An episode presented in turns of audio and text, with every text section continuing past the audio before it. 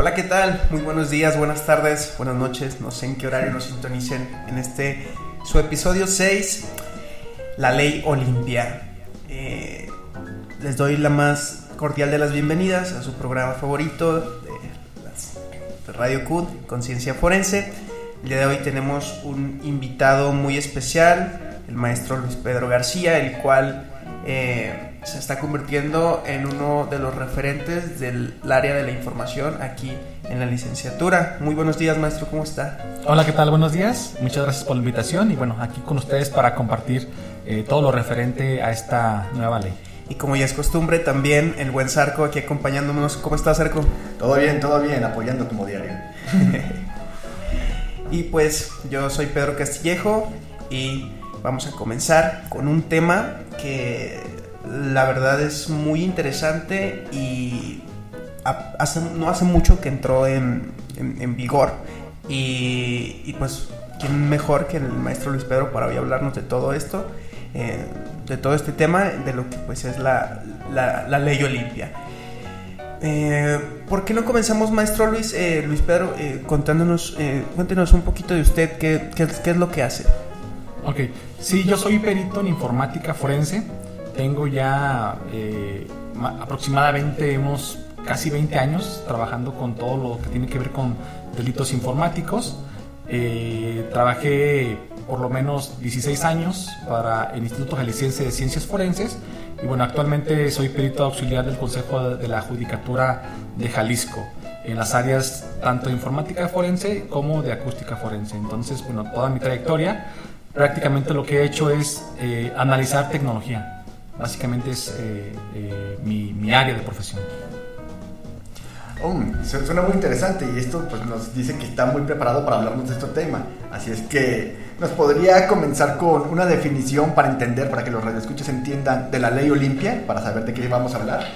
Sí, precisamente, bueno, la ley Olimpia eh, no la vamos a encontrar como tal, no vamos a encontrar que es la ley como tal, es más bien algunas modificaciones a los marcos legales de, en el ámbito federal eh, y otros ámbitos, ya sea del Estado o, de la Federación como tal, que van a intentar eh, prevenir esta violencia digital en contra de las mujeres. ¿no? Entonces, uh, básicamente es eso, es una modificación, una actualización, por decirlo así, a las leyes penales y todas aquellas leyes que permitan que eh, en este caso las mujeres tengan a un acceso eh, de no violencia, ¿no? Entonces eh, sería más o menos ese lo, lo, que trata propiamente en este caso la ley. Entonces no estaríamos hablando de una ley como tal, sino de unas modificaciones a lo que ya estaba estipulado. Exactamente, es eso. Okay. Eh, ¿Cuál es el origen? ¿Cuál es el origen de esta denominada ley Olimpia? Bueno, como origen, aunque ya había habido en, el, en, en, la historia pues de, de, de los delitos algunas acusaciones, agresiones hacia las mujeres. Ustedes saben que pues la delincuencia hace uso normalmente de los medios tecnológicos conforme estos van avanzando, ¿verdad? Eh, cuando se nos presentan los medios tecnológicos, en el caso del Internet, que una de las características es que nos permite ser anónimos, además que estamos expuestos a, a que no solamente sea de manera local que estos delitos se puedan dar, sino de manera prácticamente internacional, pues eh, ha favorecido, en este caso para los delincuentes o las personas que quieren de alguna forma agraviar a una mujer, bueno, pues utilizar estos mismos medios para eh, hacer uso de la tecnología y que sean de alguna forma anónimos. ¿no? Entonces, esto ha favorecido, en este caso, pues que existan estos delitos eh, no son nuevos, pero lo que está pasando es de que eh, aproximadamente algunos tres o cuatro años en Puebla a, una persona le publican un video sin el consentimiento. ¿sí? Es un video íntimo, eh, parece que es una expareja y obviamente pues no había este consentimiento expreso, de tal forma que pues mm, causa toda una problemática porque cuando ella lleva ante una instancia judicial el asunto, pues bueno, se, se, dan cuenta las autoridades que no tienen con qué proteger a la persona, no, no sino eh, al contrario, ella ve que hay una eh, revictimización todo el tiempo entre la propia autoridad y bueno, finalmente eh, nace entonces la necesidad de crear una legislación o unas modificaciones a las legislaciones para que haya esta capacidad técnica, técnica me refiero pues que cuando se presenten estos indicios, que normalmente pues ya son digitales, haya una capacidad de poder probar a través de ellos que efectivamente hubo una, una conducta, en este caso antijurídica, y bueno, eh, a partir de esto pues nos damos cuenta de que es necesario que exista tanto capacitación como legislación que puedan apoyar, en este caso, este tipo de delitos.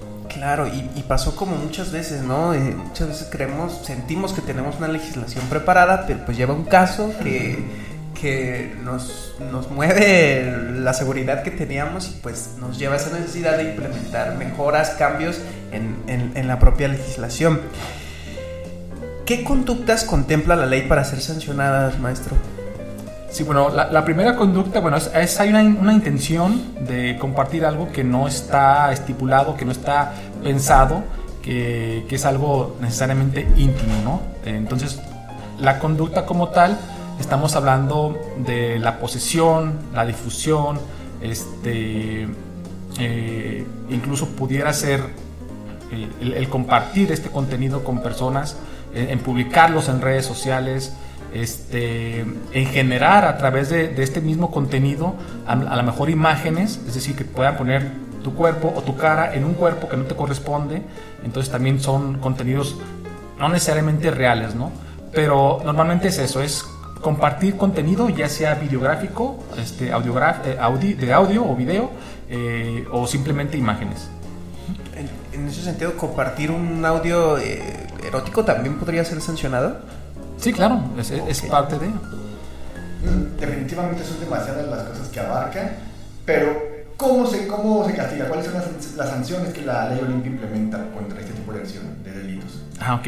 Pues normalmente son sanciones eh, desde eh, cárcel como tal, o sea, hay, depende del, del, lugar en el que se promulguen este tipo de leyes, pero hemos visto que hay en todo el país desde 1 hasta 6 años oscila más o menos el rango de tiempo en el que pueden encarcelar a una persona que cometa, que cometa este delito. Adicionalmente, bueno, las penas o las sanciones tienen que ver eh, con ciertos días de, salario, eh, en este caso, pueden ser 100, 200, 300 días de salario, por ejemplo. Eh, ya tiene otro nombre, no recuerdo exactamente técnicamente cuál es el nombre de la sanción, pero es una sanción también de tipo económica. ¿En qué estados eh, de la República está contemplada esta ley, esta, esta modificación, o, es mm, particular de, ciertos lugares? Sí, eh, sí es particular, efectivamente. No, no todos los estados la, han implementado. De hecho, Jalisco es mm, prácticamente uno de los últimos estados. Si vemos de pronto nuestra legislación, el Código Penal para el estado de Jalisco, eh, si mal no recuerdo, más o menos en diciembre del 2020, o sea, prácticamente tenemos ocho meses que acaba de haber una modificación a la ley. Entonces, eh, estamos hablando que alrededor de 18, 19 estados son los que eh, ya tienen este cambio en la normatividad, empezando seguramente por Puebla, que es donde, donde surge todo este movimiento, Ciudad de México, Toluca, Chiapas, Veracruz, el caso de Durango, Baja California Sur, Mm, Oaxaca y bueno, se me escapan por ahí otro, otro, otros más, ¿no? Eh, y les comentaba en el caso de Jalisco, pero tienen que ser alrededor de 18 más o menos estados los que se han ido incorporando. Ahora, eh, lo que se busca también en algún momento tendrá que ver este cambio, perdón, también me faltó la Ciudad de México. Este eh, es que se vuelva o se modifique también el Código Penal Federal. Entonces, con esto, pues ya en dado caso de que probablemente algún Estado no contemple dentro de sus sanciones, eh, no esté tipificado este tipo de delito, bueno, pues exista ya por lo menos la forma federal para que eh, la persona no se quede eh, sin la protección, ¿verdad? Sin esa seguridad jurídica, ¿verdad? Exactamente. entonces, se pretende, o la proyección es entonces modificar el, el Código Penal Federal. entonces, ¿Cómo en cuánto tiempo cree que, que, llegue esta, esta modificación? Sí. No tendría que ser mucho. O sea, no tendría que ser mucho porque vamos a ver estos casos más frecuentemente.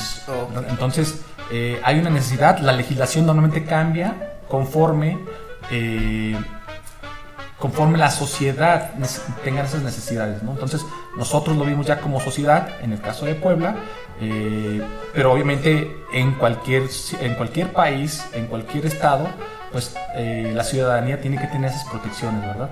Entonces, yo creo que no tendría que tardar mucho, esperemos que sea eh, probablemente en lo que resta del año, pero bueno, pues ya eso lo veremos conforme las propias autoridades desarrollen el tema, ¿verdad? imagino que también con la pandemia todo este tipo de delitos se están disparando y pues es más necesario, ¿verdad? Tener este tipo de, de leyes que nos apoyen. Sí, totalmente. Dentro de, esto mismo sería interesante saber cómo la ley Olimpia se relaciona con otros delitos. ¿Cuáles son los agravantes que puede tener la ley Olimpia? Ok. Pues mira, eh, derivado de este tipo de delitos pudieran darse otros más graves, ¿no? Eh, pudieran, por ejemplo, incurrir la, violación eh, o incluso lesiones, pero también el, homicidio. Y en el peor de los casos, el, feminicidio como tal, ¿no? O sea, la ley Olimpia eh, o este tipo de, delitos eh, se pueden vincular incluso hasta llevar o a determinar si hay un antecedente, a lo mejor que se detectó precisamente porque hubo agresiones verbales o hubo extorsiones eh, o las propias secuelas que deja el, el, simple hecho de que se haya cometido este delito, bueno, probablemente tendríamos también el, homicidio, el suicidio, perdón. Entonces imagínate que te causa una lesión tan grave a ti como, como persona, como mujer, este daño pues tendremos probablemente incluso un homicidio, un suicidio, perdón. Entonces, eh, se vincula con todo este tipo de delitos, obviamente son eh, penas ya más grandes o más graves, y bueno, creo que eh, en tanto la persona pueda tener esta protección o esta seguridad, probablemente alcancemos a parar este tipo de situaciones que se, se vuelvan un poquito más graves. Correcto. Mm, ¿Cómo es la aplicación de la ley en casos con menores de edad? Bueno, la ley eh, contempla algunas agravantes y justamente eh, esta, es una, esta sería una de las agravantes. ¿no? Cuando son menores de edad, normalmente la ley contempla eh, que la pena se incremente, por ejemplo, hasta una mitad más. Es decir, por ejemplo, si para el caso de Jalisco hay una sentencia de dos años para un agresor, eh, y pensamos que o, se puede, mm, o sabemos que, la persona víctima eh, es menor de edad, entonces la pena se, se, agranda, por decirlo así, por una mitad más, estaremos hablando que pues sean tres años de cárcel. Entonces, o incluso también la sanción económica puede eh, crecer también más. ¿no? Entonces, normalmente en ese sentido, cuando son agravantes, suele incrementarse en una mitad más de lo que está contemplado. Honestamente yo pensaría que sería más, no, no, se, me hace como que poco la mitad, no, pero bueno, imagino que es por lo mismo de ser digital, ¿verdad? Que apenas está pues viendo todo este, este rollo. Y entonces quería preguntarle, ¿cómo, ¿cuál sería la importancia de esta ley? ¿Cuál es la importancia que le trae? Digo, ya vimos que nos ayuda contra los delitos cibernéticos que están muy poco regulados, pero ¿qué más nos, ¿con qué más nos puede apoyar este, esta ley? Sí, pues eh, yo creo que lo que lo que apoya finalmente es, bueno, asegurar que, como les comentaba, que no haya una situación que se agrave, ¿verdad? Entonces, cuando ustedes, eh, en este caso, cuando las mujeres eh, denuncian, con, eh, o sea, se, animan, por ejemplo, a, denunciar, porque también hay que pensar que va, hay, hay, situaciones en las que es complicado denunciar, ¿no? Este, ahorita les explico ese tema pero cuando por fin lo hacen, bueno, ya queda un antecedente y esto va probablemente a prevenir que suceda algo más, ¿no? A lo mejor, ah, en este caso, a, la persona que está tratando de extorsionar o que está cometiendo este tipo de delito, bueno, ah, hay medidas cautelares que van a permitir a lo mejor que no se acerque, en este caso, a la víctima, ¿no? Entonces, por eso estamos ya evitando estas posibles situaciones, ¿no? Ya no, ya no estamos evitando que exista otro tipo de delitos y bueno, y, lo que les comentaba, bueno, este tipo de, eh, agravantes, una, como, como bien comentas, parecen de pronto pequeñas. Sí, bueno, les comentaba, respecto de las agravantes, eh, vamos a ver algunos tipos, en el, caso pues de, hablamos del caso de menores, hay algunas otras, y les comentaba también de las denuncias, ¿no? A veces es difícil eh, que la persona denuncie, ¿por qué? Porque a veces también están siendo víctimas de una extorsión. Es decir, ya hubo una primera difusión de este material en alguna red social, eh, o a lo mejor todavía no la hay, pero eh, las están haciendo que mm, a lo mejor difundan más material o que generen más, más material, en este caso la víctima. ¿Por qué? Porque hay una extorsión en el caso de que no lo hagas.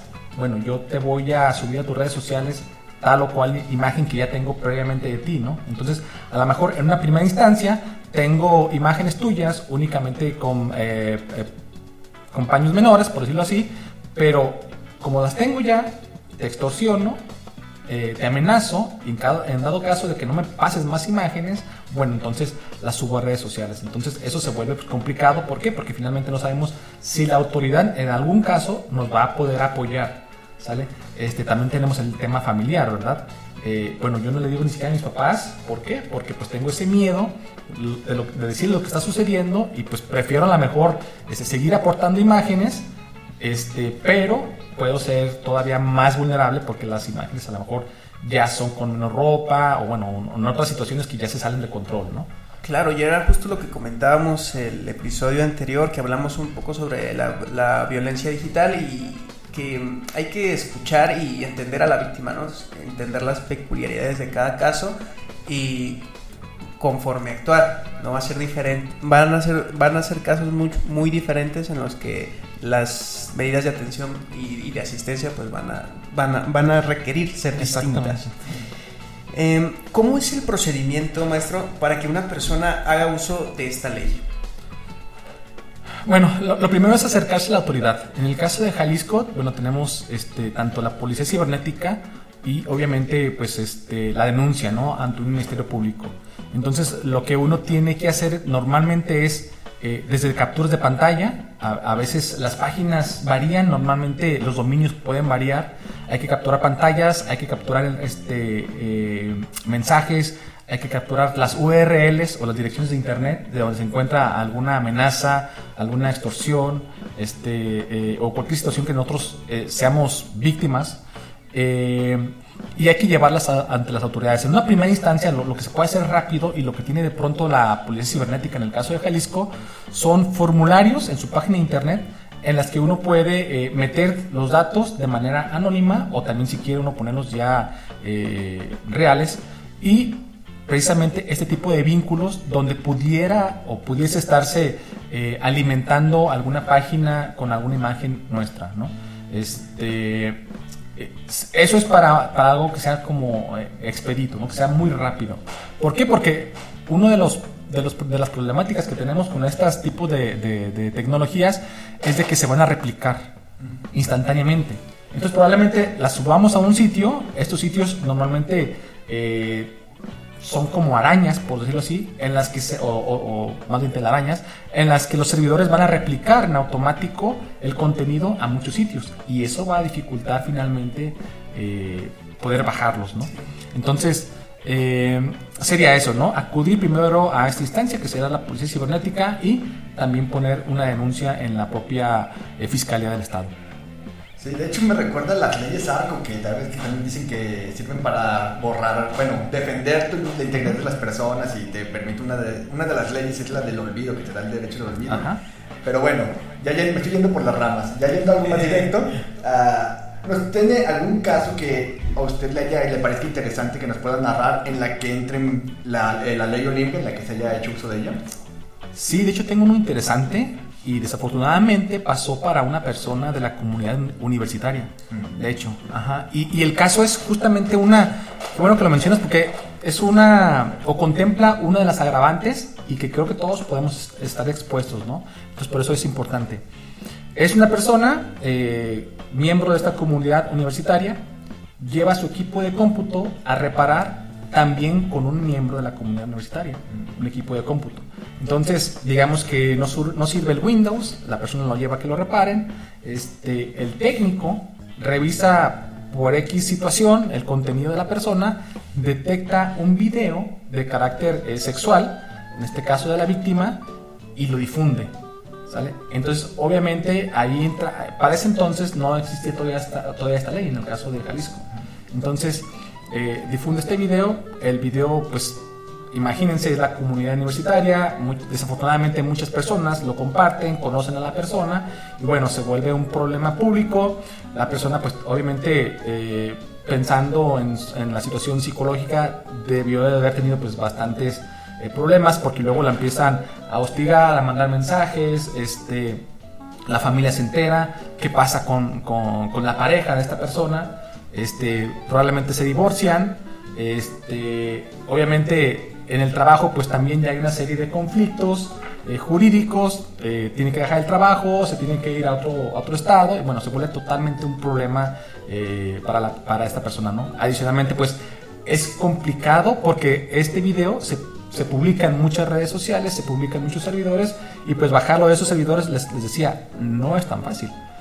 no es tan fácil como decir a Google, te ordeno que lo bajes de tu servidor. Ah, ok, sí, pero también se fue a una red en Rusia, a una red en Corea en, o cualquier otro país del mundo, ¿no? Entonces es lo que prácticamente se vuelve complicado. Se ordena, claro que sí, se ordena, hay mecanismos, cada uno de los sitios este, normalmente tiene un punto de contacto para cuando se detecte una vulneración o cualquier situación que se salga eh, de la ley, bueno, eh, la autoridad en el caso de Jalisco le ordene que retire el contenido, pero bueno, imagínense tener que hacer esto con 20, 30 o 40 servidores. En algunos casos te van a responder, pero en algunos otros casos, pues claro que no. Eh, comentabas, por ejemplo, los derechos ARCO, ¿verdad? Acceso, rectificación, cancelación y oposición. Ajá. Pero esto es el mejor de los casos y estamos pensando que esos derechos van a aplicar aquí en México. Imagínate que, es Corea del Norte, ¿no? O sea, ¿qué probabilidad hay que nos contesten? ¿verdad? eso es lo complicado, ¿no? Eh, y, justamente, mmm, ¿qué tanta, bueno, me imagino que no hay mucha comunicación entre, entre países cuando, cuando se tratan de este tipo de casos, ¿no? De, de, querer este, llevar una, una investigación coordinada o, o sí, o, o, sí hay a veces esta comunicación. Perfecto, buena pregunta. Fíjate que eh, existe un tratado que es el Convenio de Budapest eh, y hay otra serie de tratados pero el más importante que tiene que ver con tecnologías de información es este de Budapest. Desafortunadamente, en el caso de México, México no está dentro del convenio, está únicamente como observador.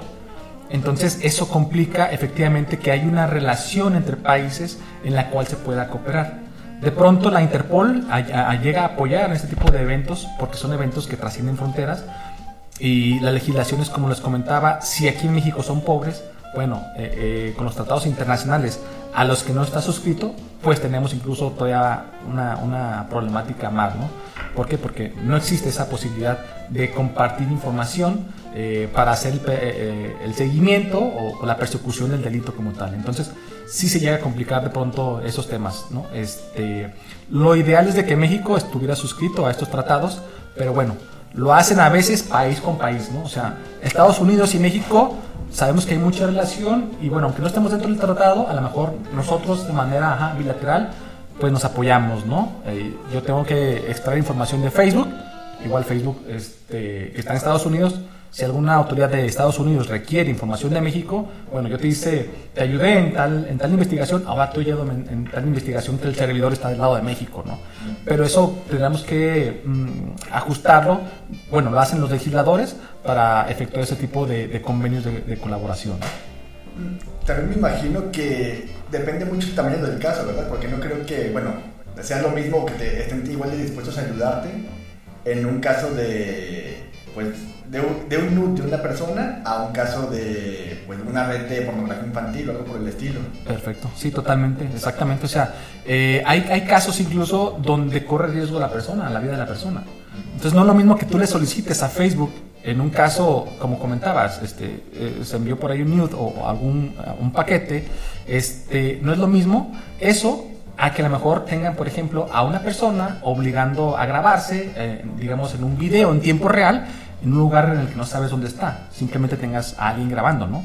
Entonces, este, obviamente hay una situación de riesgo para la persona, hay una privación de la libertad, hay un riesgo a lo mejor de muerte y claro que en esa situación, bueno, hay caminos más directos en que están sí obligados a prestar la atención de manera eh, más rápida, ¿no?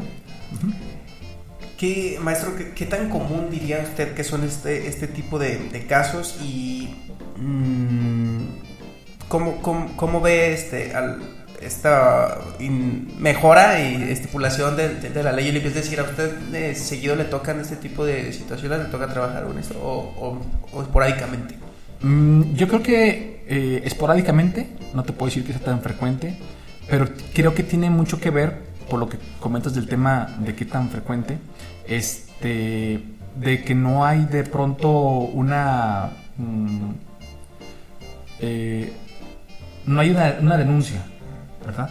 Lo que les comentaba, o sea, si hay una amenaza para la persona, este, si hay un tipo de extorsión, este, incluso pues prefieres aportar más material este, o evitar cualquier cosa eh, que llevarlo ante la autoridad, ¿no? Porque desafortunadamente ustedes saben cuáles son los índices de, impunidad aquí en México, particularmente en Jalisco. Estamos hablando del 97-98% para los delitos tradicionales.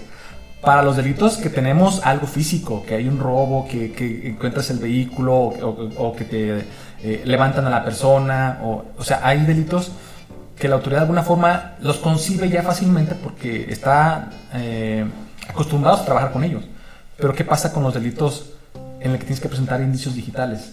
A veces no hay ministerios públicos eh, con las capacidades suficientes ni personal técnico eh, para poder recuperar esa información. Estamos hablando de tratados internacionales que tampoco existen. Entonces, todo eso complica. Por eso creo que la, mayoría de las personas saben que a lo mejor, uno, hay impunidad. Dos, la, la autoridad como tal no te apoya, eh, al contrario, te puede llegar a revictimizar, pues claro que mejor no denuncio. Mejor me abstengo y pues sigo este, soportando este tipo de, situaciones, ¿no? Claro, y el, señalamiento también a veces público, ¿no? De cuando Exacto. tú decides llevar a, cabo una denuncia y llevar un proceso y muchas veces también te topas con este estigma de, la, de, la, sociedad. De la sociedad, eh, de la familia, de, cualquier medio en el que estamos, claro que no fue, no es, no es tan fácil, ¿no? El caso de Puebla, pues la chica fue, eh, eh, afortunadamente sus papás la apoyaron bastante y bueno, hubo todo ese soporte, todo ese empuje, pues para generar este cambio, ¿no? En, este tipo de, mentalidad. como víctima, como autoridad y bueno, como sociedad, ¿no? Porque finalmente sabemos eh, que todos estamos expuestos a algo así, ¿no? Y es curioso que lo mencione porque a veces pareciera que para que este tipo de casos se atendieran se necesita ser mediático y pues muchas personas no quieren eso, ¿verdad? que sepan que, bueno, su, su, situación. Ah, y mencionaba algo muy interesante, bueno, que, que, está muy pequeña o faltan muchos elementos para tratar este tipo de casos por tamaño. ¿Cuál, ¿Cuál, considera usted que sería como el tamaño ideal que debería tener por las instituciones para poder lidiar con este tipo de, casos? Pues mira, eh, creo que ya se dio por lo menos un primer paso, ¿no? El primer paso es el hecho de que ya exista esta normatividad, que ya esté contemplada, que ya está tipificada dentro del Código de, eh, Penal del Estado de Jalisco. Creo que es un, un, primer arranque. El segundo, bueno, sabemos que existe el Instituto de Justicia para la Mujer en el caso de Jalisco. Eh, lo que creo es que se deben de, de seguir preparando a las personas para poder recibir este tipo de, casos. Eh, se debe de existir una... Mm, en el caso ya propiamente de las personas que atiendan a las víctimas, que exista ese tipo de situación en las que ellos se pongan en el lugar de la persona que sufrió el delito, ¿no? Para que no, no exista esta revictimización, que haya apoyo incluso psicológico eh, y bueno, que haya mecanismos que incluso si tú no quieres presentarte físicamente a las instalaciones, que lo puedas hacer remotamente. ¿Sale? Que, para, ¿Para qué? Pues para que no haya este, el contacto, exactamente, todo eso, exactamente. Sí, creo que serán un medio ideal para que de manera remota las personas puedan hacer las denuncias y bueno, que no cause eh, ningún conflicto, ¿no? Y acelerar el proceso también, ¿verdad? Y acelerar los procesos, claro, o sea, que, que se vea que haya resultados, ¿no? y que creo que poco se invierte tanto en recursos eh, económicos como en recursos humanos, ¿no? También creo que necesitamos... Sí, definitivamente, o sea, la, autoridad ahorita pues está desbordado con todos los delitos y este, bueno, pues eh, es poner atención porque segura, seguramente lo vamos a estar viendo más común. Y bueno, siguiendo dentro de esta misma línea de pensamiento en la que faltan elementos y demás, bueno, pues aquí estamos en la carrera de ciencias forenses y muchos de nosotros pues aspiramos a trabajar en el área de la información. Así es que nos gustaría que nos dieran unas palabras para los que ya estamos y los que van a entrar ¿qué, ¿qué características debe tener una persona para tratar con este tipo de delitos en las ciencias forenses? Eh, sí, es este interesante lo que comentas. Este, este, tipo de delitos, bueno, van a exponerte de pronto a situaciones en las que debes de tener mucha ética, eh, mucho profesionalismo. Eh, les comenté el caso pues, de esta persona que, que difundió, o sea, tuvo posesión de información y la difundió. Entonces está cayendo en este delito y con un agravante, ¿no? Es un agravante justamente porque estás prestando un servicio. Entonces, claro que nosotros como profesionistas siempre tenemos que considerar esto, considerar a, las personas, a las víctimas e incluso a los imputados, ¿sale? Porque no sabemos qué situaciones orillaron a las personas a realizar ese tipo de, delito, ¿no? Entonces, creo que eh, a nosotros nos compete la parte técnica, somos eh, científicos. Entonces nuestro trabajo va a apoyar a una u otra parte, pero siempre tenemos que hacerlo con ética y con profesionalismo. Creo que son los dos aspectos que yo eh, vería importantes en una persona. Muy bien, eh, maestro Luis, estamos llegando al final de esta entrevista tan enriquecedora y me gustaría que nos hablara un poco sobre la prevención, es decir, eh, cómo podemos prevenir este, tipo de, conductas y cómo podemos prevenir en algún momento de, eh, utilizar o, a, la ley que vaya. Ok. Pues mira, eh, yo entiendo que eh, como, como humanos, como jóvenes, como adultos que seamos, este, existe a veces la, la no sé si sea necesidad, este, o, la intención simplemente de videograbar, audiograbar alguna conversación, alguna situación emocional con nuestra pareja y todo. Eh, lo que sí, pues hay situaciones que son bastante íntimas, ¿no? Entonces, de ahí, de, este tema íntimo, de este tema de confianza, pues tendría que existir eh, justamente una... Mm, ¿Cómo le puedo llamar? Pues sí, eh, una confianza total con tu pareja, pues para realizar eh, algún acto que pudiese después derivar a lo mejor una conducta en la que no quisiéramos, ¿no? Entonces, si, si definitivamente queremos generar un material que pueda exponer nuestra intimidad, bueno, tomar por lo menos algunas eh, ah, precauciones. Estas precauciones, por ejemplo, a lo mejor no grabar nuestra, nuestra, nuestro rostro, algo que nos identifique plenamente y en dado caso de que no sea necesario, pues que no lo hagas, ¿no? Que no, que no compartas esto algo íntimo, lo hago, esto algo íntimo, pues es para ti. Por eso es algo íntimo, ¿no? Entonces, este material idealmente, pues no lo compartas con nadie, a menos que sea totalmente de tu, de tu confianza. Pero si se llega a dar alguna filtración, bueno, hay que tener mucho cuidado con el, con el contenido digital, hay que tener mecanismos de seguridad en nuestros teléfonos, en nuestras computadoras, en nuestras comunicaciones, nuestras contraseñas tienen que ser seguras y en dado caso de que sí se llegue a filtrar, bueno, pues eh, tener ahora sí eh, la confianza en la autoridad, eh, esperar que, que, nos apoye la autoridad, ¿para qué? Pues para llevar a cabo nuestra denuncia, ¿no?